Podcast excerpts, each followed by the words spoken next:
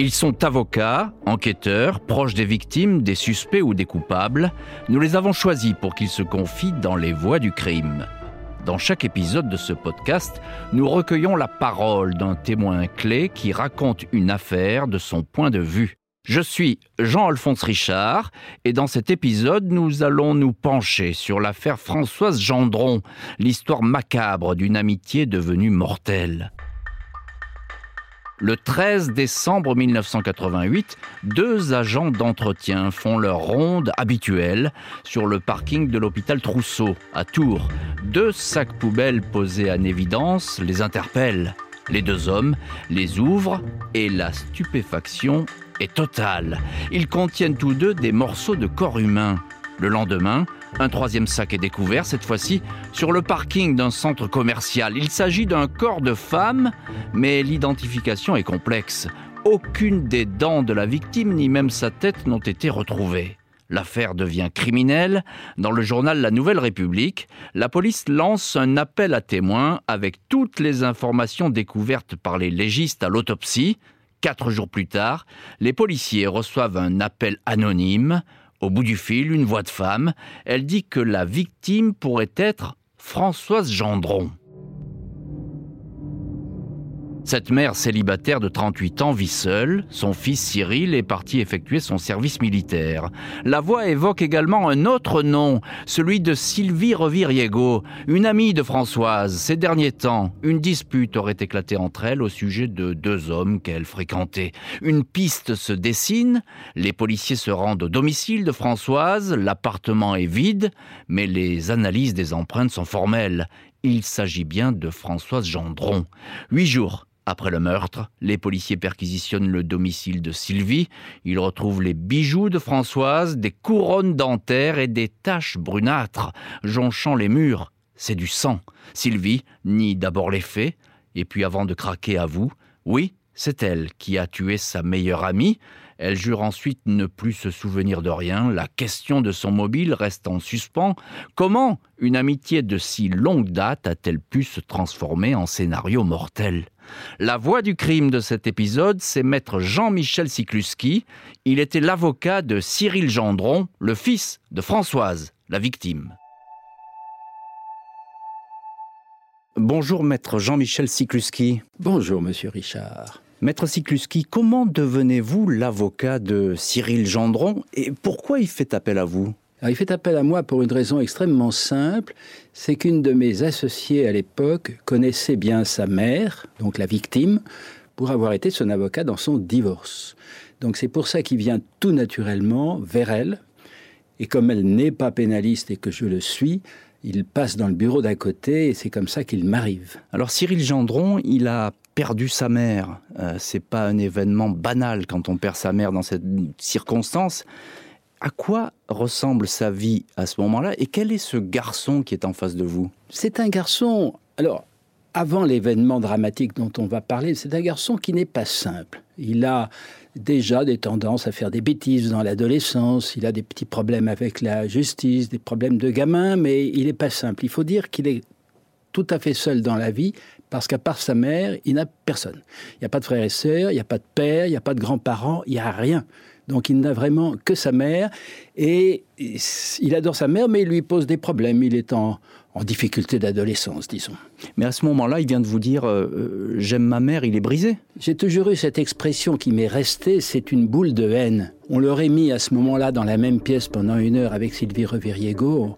On retrouvait de la bouillie, si vous voulez, parce qu'il n'a qu'une envie c'est de, de tuer. C'est un garçon que je vais mettre des, semaines et des semaines à, apprivoiser, à raisonner, à essayer de lui faire entrer dans la tête ce qu'est la justice, ce qu'est le rôle de la justice, parce que la justice, il la verrait bien à titre personnel. Alors il y a ce crime euh, abominable, il n'y a pas d'autre terme. Euh, vous découvrez, vous, le dossier, vous êtes avocat, vous commencez à le feuilleter. quelles informations vous avez à ce moment-là? Ben, on a les informations de tout le monde, c'est-à-dire qu'on a les informations qui ont fait immédiatement le tour de la ville. On a retrouvé autour de l'hôpital Trousseau des sacs poubelles avec des restes humains. Avec des bras, avec des jambes, avec un tronc, avec euh, euh, des membres éparpillés, si vous voulez. Donc c'est quand même quelque chose d'assez extraordinaire au sens propre du mot, et on se pose immédiatement des questions. Ils sont arrivés vite, les éléments, finalement. Ils sont arrivés relativement vite. Et très vite, c'est un dossier qui est médiatique. Les journaux en parlent, les radios en parlent, les télés en parlent. Ça change quelque chose pour vous Parce que d'un seul coup, vous êtes sous les projecteurs? Je suis à ce moment-là, on est en 88, je suis avocat depuis 15 ans. Un dossier comme celui-là, euh, c'est passionnant. Parce que d'abord, euh, il sort totalement de l'ordinaire. Ensuite, c'est vrai que les médias s'y intéressent et que pour un avocat pénaliste, qu'on parle de lui dans les médias, c'est pas forcément une mauvaise chose, bien évidemment. Euh, et puis qu'on va avoir à traiter un dossier tout à fait exceptionnel. On est là près de de 25 ans plus tard à en parler encore. Et là, vous le sentez tout de suite, hein, ah que c'est quelque chose d'exceptionnel. Ah oui. C'est pas une affaire comme les autres. C'est vrai que c'est pas tout de suite ma préoccupation. Je pense que ma préoccupation, c'est d'essayer de d'apprivoiser euh, Cyril. J'ai l'âge d'être son père, hein, disons, grosso modo. Euh, je sens très vite qu'il y a un transfert qui se perd. Il y a une relation entre lui et moi qui va être une relation un peu, un peu filiale. Il n'a pas de père. Euh, il a eu un vague beau-père à, à l'époque euh, avec lequel il a plutôt de bons rapports, mais c'est tout. Il n'est pas proche de lui. Et je sens que je suis très rapidement plus que son avocat. Vous êtes son espoir, tout simplement. Un espoir qui essaye de le tempérer, qui essaye de le raisonner, puis qui essaye de lui expliquer ce que va être le travail. Parce que euh, dès le départ, on se doute bien que ça ne va pas être une instruction forcément simple quand même. dès le départ, justement, est-ce que Cyril a des doutes sur euh, Sylvie Reviriego? Personne n'a des doutes sur Sylvie Reviriego. Lui, il la connaît. Il la connaît, c'est une amie de sa mère. Donc il la connaît comme une amie de sa mère, c'est tout, pas plus. Mais euh, on n'a aucune espèce de raison d'imaginer qu'une femme comme celle-là, qui est intégrée socialement, professionnellement, qui vit normalement, puisse avoir des raisons de se livrer à un acte d'une telle barbarie.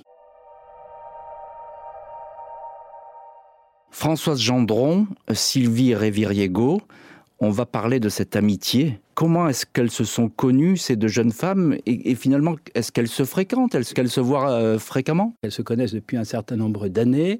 Elles sont divorcées l'une et l'autre et et elles sont encore jeunes, elles sont autour de la quarantaine. Hein.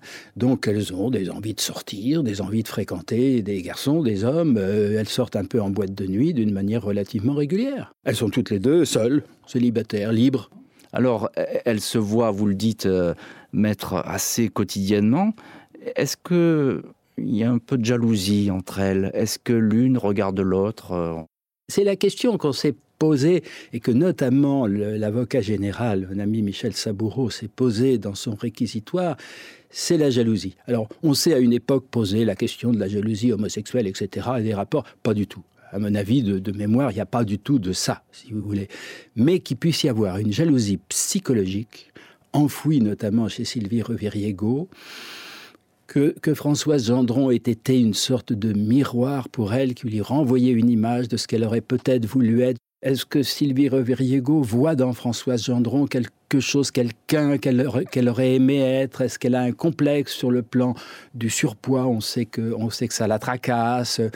Enfin, euh, rien qui normalement devrait pousser un être humain à commettre ce genre de crime. Vous allez la rencontrer, euh, Sylvie Roviriego, chez elle, euh, lors de la reconstitution. Euh, c'est un moment important parce que tout de suite, vous allez pouvoir la jauger. Quel est votre sentiment à ce moment-là? La reconstitution, c'est terrible. Ça reste dans ma mémoire gravé parce que les faits doivent être de décembre 1988. Les scellés sont immédiatement placés sur cet appartement et on arrive six mois plus tard. Donc on ouvre ce qui est un véritable cercueil avec tout ce que ça entraîne d'odeur de renfermé. J'avais tout à fait interdit à, Cyril de venir à cette reconstitution. Euh, j'avais usé de l'autorité que j'avais acquis sur lui. Il y avait une atmosphère absolument épouvantable.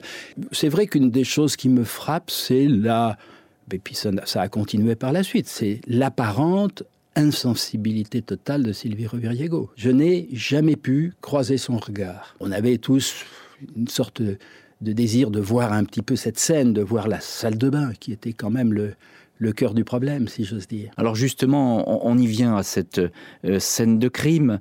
Comment euh, Sylvie Reviriego s'y prend-elle pour assassiner celle qui était, je dis bien entre guillemets, son amie? Ce qui, est important de savoir, c'est qu'il y a, il y a une première tentative, je crois, je parle de mémoire quelques jours ou quelques semaines plus tôt, euh, une première envie, elle l'a indiqué, ça a été quelque chose qui a été reconnu. Donc il y a une, une espèce de préméditation. Et puis de toute façon, il y a toute une mise en scène, puisque Françoise Gendron vient chez elle, elle lui offre à boire, elle met euh, un narcotique dans la boisson qui fait que ça commence à l'endormir. Et puis qu'à ce moment-là, comme elle se sent pas bien, elle lui propose, elle dit, pour te faire du bien, je te fais couler un bain chaud. Hein, et donc elle l'aide à se déshabiller, elle la met dans le bain chaud. Alors là, je vais, j'ai l'impression de refaire la plaidoirie que j'ai faite qui faisait grincer beaucoup de dents, parce que c'est quand même, quand on visualise cette scène, c'est terrible. C'est, un petit peu la mort des empereurs romains, mais les empereurs romains, ils le faisaient volontairement pour mettre fin à leur jour. Hein. Donc lui ouvrir les veines dans une baignoire dans, l'eau, chaude, euh, c'est peut-être relativement, semble-t-il, dénué de douleur. Mais en, tout cas, j'imagine le regard de celle qui est en train de, s'endormir un peu et qui voit ce qui se passe sans pouvoir réagir. Elle est complètement groggy. Les experts disent qu'elle a vu ce qui se passait. Je ne sais, je sais pas ce que disent les experts. Je pense qu'elle est, qu'elle est certainement groggy. Mais je pense que groggy, avec les effets d'un article qui commence à faire son effet, parce que ça se passe assez rapidement, il y a encore un soupçon de lucidité. Je suis persuadé, moi, qu'elle a vu, qu'il y a eu cet échange de regards, parce qu'il faut quand même que l'une se penche sur l'autre, et qu'il y a eu cet échange de regards de celle qui donne la mort à celle qui la reçoit. Les gestes sont précis, méthodiques? Compte tenu de ce qui va se passer après, je pense que ça se passe d'une manière précise, oui, relativement méthodique, relativement, je dirais, réfléchie. Oui, puisqu'il y a eu cette préméditation, ben vous, en avez parlé. Et puis, euh, cette euh, scène de crime, si je puis dire, elle va s'étendre sur plusieurs jours. Ce qui est assez sidérant, c'est que elle se trouve en présence d'un cadavre exsangue, mais encombrant. On est dans un appartement, pas très très grand. Les enfants de Sylvie sont à l'école. Comment on se débarrasse d'un cadavre? On est au mois de décembre. Elle va quand même réussir toute seule à sortir le cadavre de la baignoire et à l'enrouler dans un tapis, à le mettre sur le balcon. Et pendant cinq jours, il y a deux périodes dans sa vie. Il y a la période où les enfants sont là, où on va fêter. de mémoire, il me semble qu'il y a eu un anniversaire, il y a eu des choses comme ça. Donc une vie tout à fait normale. Et puis la période où les enfants sont pas là. Où là, il faut s'occuper du corps. Et pour le faire disparaître, il faut le découper. Donc on arrive dans l'opération de dépeçage. Je crois qu'elle se rend compte assez vite que c'est pas simple parce que les, bouchers ont fait des études, ont appris leur métier, et que quand on n'a pas fait ce métier, il faut premièrement avoir les outils. Donc je crois qu'elle va se procurer des outils, un couteau, un hachoir, qui sont des, outils vraiment spéciaux, pour arriver à désarticuler, hein, c'est le terme, un, un corps humain. C'est assez compliqué, c'est pour ça que ça mettra plusieurs jours. Ça met plusieurs jours et puis c'est pas fini parce que le corps, il faut s'en débarrasser, vous l'avez dit. Comment ça va se passer? À partir du moment où il y a ce démembrement, on peut inclure un membre dans un sac poubelle. Après, il faut aller s'en débarrasser. Pourquoi le mettre autour de l'hôpital Trousseau? Ça, c'est un peu mystérieux.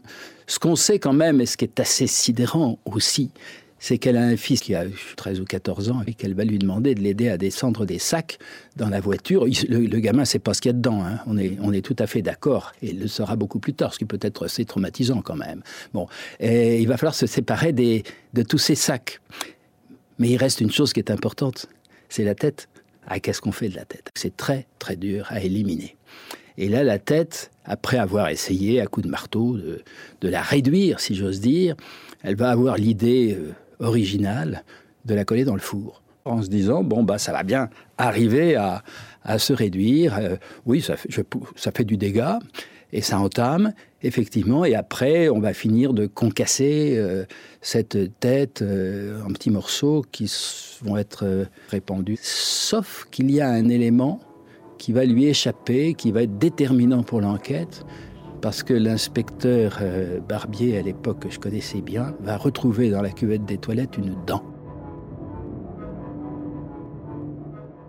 Alors cette dent, cette fameuse dent va permettre de confirmer que la victime est bien Françoise Gendron, mais Sylvie Reviriego va mener les policiers sur une fausse piste. Elle va faire accuser deux hommes, c'est ça? Tout à fait, je crois que ce sont deux hommes avec qui les, deux femmes sont, sont dû sortir en, boîte ou quelque chose comme ça. Et ça c'est dès l'entrée, dès qu'elle est entendue, parce que la police commence son enquête. L'inspecteur euh, oui, François Barbier va assez vite se rendre compte, et notamment du fait de la dent, qu'il y a un problème. Mais elle va et ça aussi c'est un élément de lucidité qui est impressionnant et dont on servira nous dans, la plaidoirie de partie civile, elle va euh, diriger les enquêteurs sur une fausse piste, avec deux, deux, personnes qui vont se retrouver en garde à vue. Euh, heureusement, ils ont des alibis et ils pourront rapidement démontrer qu'ils n'ont rien à voir. Et puis, euh, Sylvie Reviriego, elle va finir par avouer quand même, parce qu'il y a beaucoup d'incohérences, et puis les policiers mettent beaucoup de pression sur cette femme. Comment est-ce que ça se passe, ces aveux? Alors je, crois que contrairement à ce qu'on pourrait imaginer, ça se passe dans la plus totale douceur. Hein, euh, l'inspecteur, euh, à l'époque, la prend gentiment par les sentiments, avec délicatesse, la met en confiance. Et, puis, je crois quand même qu'il y a, compte tenu de ce qui vient de se passer, de ce qu'elle vient de vivre, elle, de son côté, un besoin de, de se libérer, d'évacuer quand même. Et donc, elle va tout à coup plomb craquer et tout raconter dans le détail. Elle répète, c'est important de le souligner, maître, elle répète ses aveux aux policiers, aux juges d'instruction et aussi aux psychiatres. Et aussi aux psychiatres. Oui, tout à fait. Mais d'ailleurs, elle rétractera jamais ses aveux. Elle se cantonnera dans une attitude qui consiste à dire je ne me souviens plus de rien.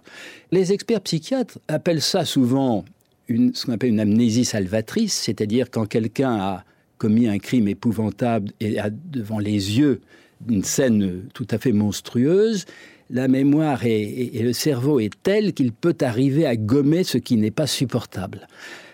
Mais là, moi, en ce qui me concerne, j'ai ma conviction, je sais qu'on est dans le mensonge, parce que pour une bonne raison, si vous voulez, c'est que j'ai une cliente qui est détenue à la même prison de femmes, et je sais que quand elle dit au juge je ne me souviens plus de rien, elle raconte aux autres ce qui s'est passé.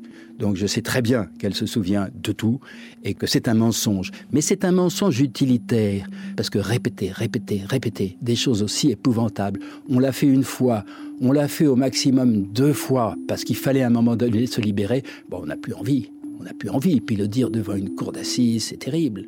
C'est terrible. Et ce mensonge utilitaire, comme vous dites, c'est votre expression, est-ce qu'il change quelque chose au, cours de l'enquête? Non, ce qui va changer un petit peu, ce qui va orienter l'enquête, c'est la thèse qui va être progressivement développée par la défense, qui consiste à dire elle est irresponsable, c'est de la faute du médecin qui a prescrit des produits pour maigrir, etc.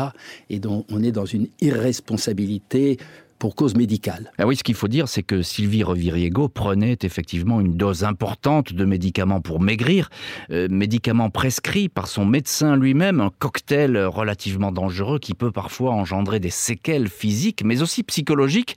Et c'est notamment ce que va plaider la défense. Face à ça, comment est-ce que vous préparez ce procès qui arrive? L'instruction a quand même bordé les choses, si j'ose dire.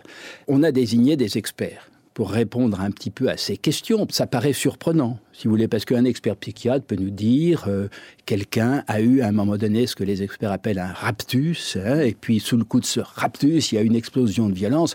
Ça dure pas cinq jours, un raptus. Il n'y a pas une préméditation, et puis il n'y a pas une organisation lucide pour faire dévier les culpabilités sur d'autres personnes. Donc toutes ces questions-là ont été posées à des, à des experts, des experts pharmaceutiques, des experts psychologues, des experts psychiatres, qui ont tous bordé la question en disant non. Ce qui était entre guillemets favorable à la défense, c'est que ce médecin prescripteur de médicaments pour maigrir a été condamné par l'ordre des médecins, qu'il a été suspendu et qu'effectivement le cocktail médicamenteux qui a été donné n'aurait jamais dû être donné. Mais il pouvait pas aboutir à un résultat de cette nature et à une irresponsabilité.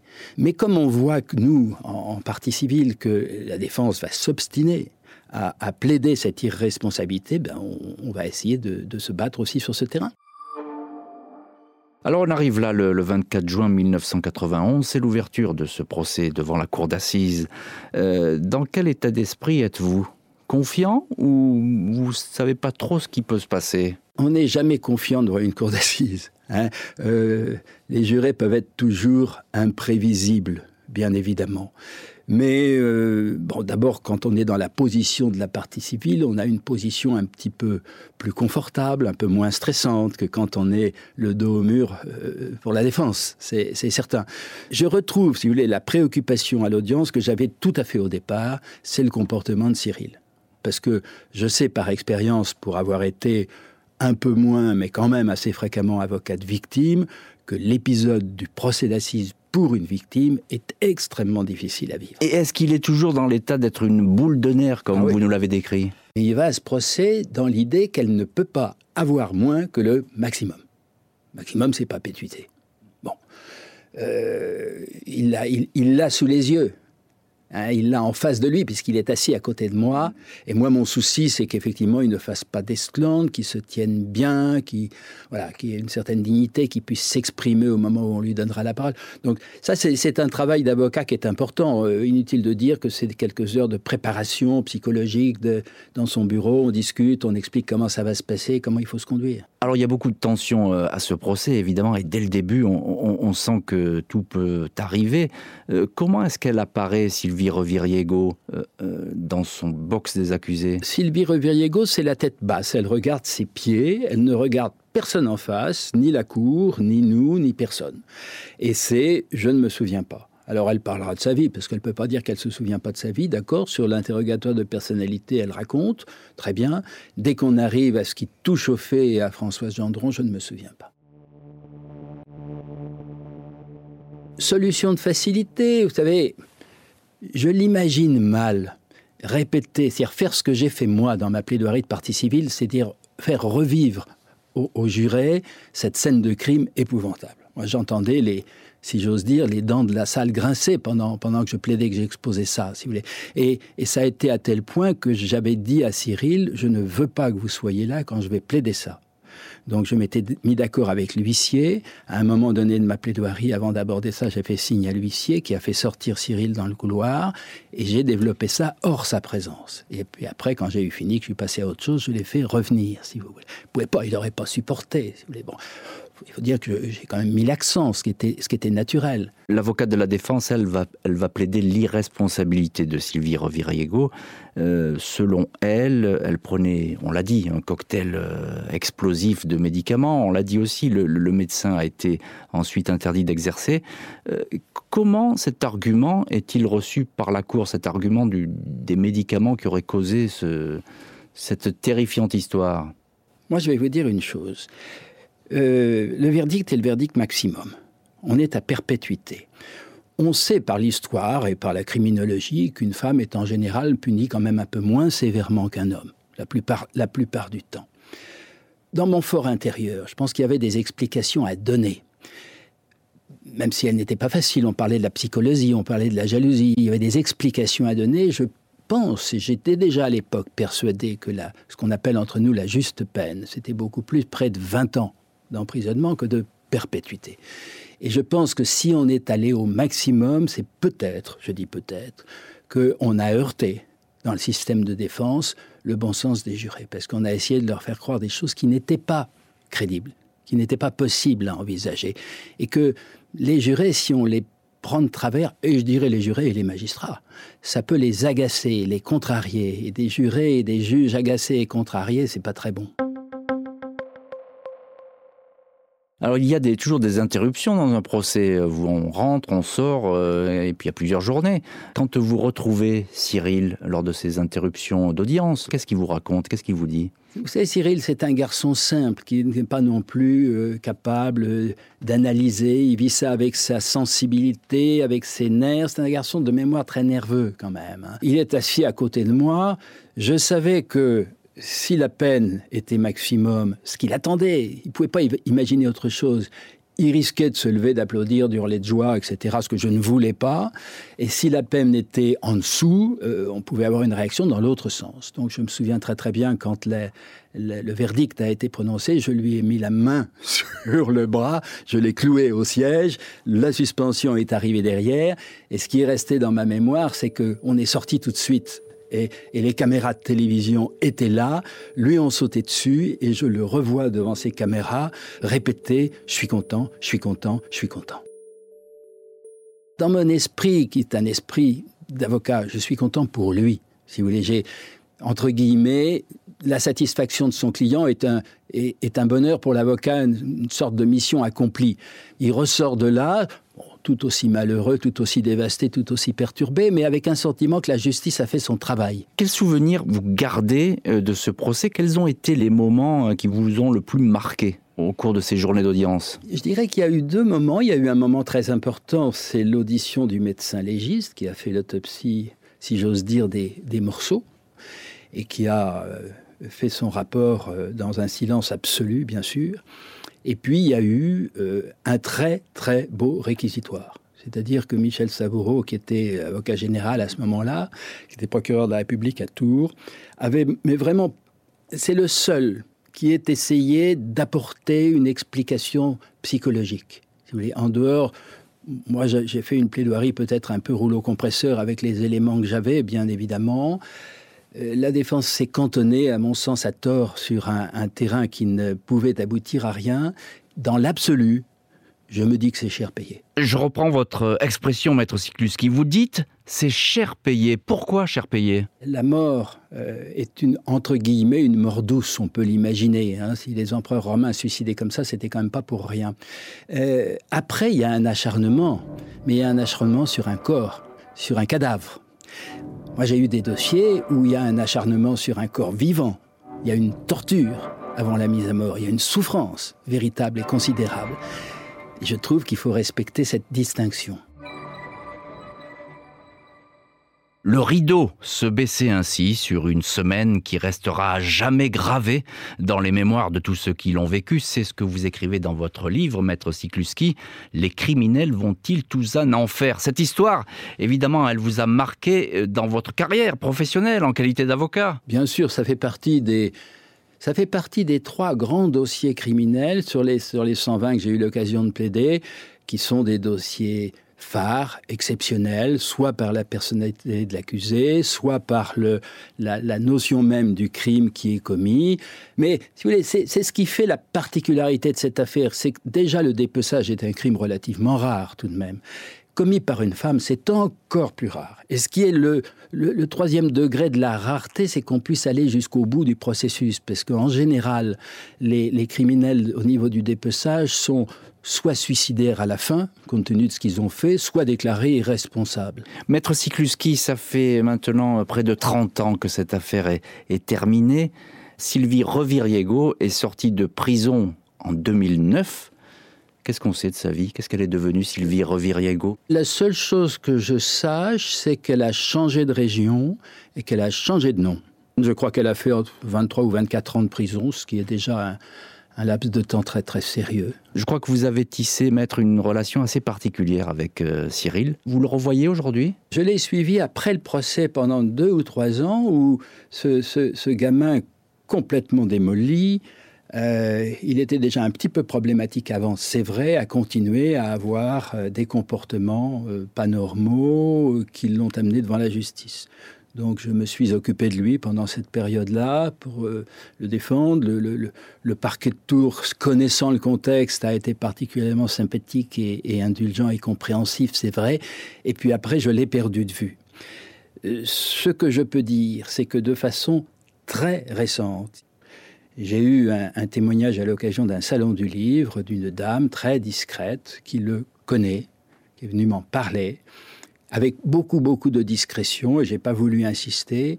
Et je lui ai dit comment va-t-il, et elle m'a fait un signe comme ci, comme ça. J'en suis persuadé qu'il n'a pas pu réaliser euh, ce qu'il aurait peut-être, peut-être été capable de faire. Je dirais simplement que je lui ai fait savoir que s'il désirait me voir, j'étais là. Euh, mais que s'il ne voulait pas, parce que c'est un peu le problème souvent dans ces des suites d'affaires d'assises, euh, quand on a été condamné, qu'on a vécu un procès, on a envie de gommer tout ce procès, et souvent on gomme l'avocat avec.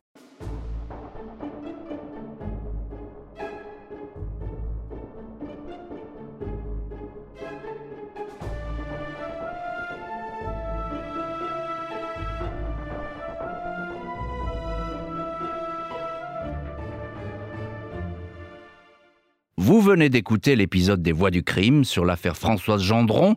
Vous pouvez retrouver cet épisode et tous les précédents sur l'application RTL, rtl.fr et toutes nos plateformes partenaires. N'hésitez pas à nous laisser une note ou un commentaire.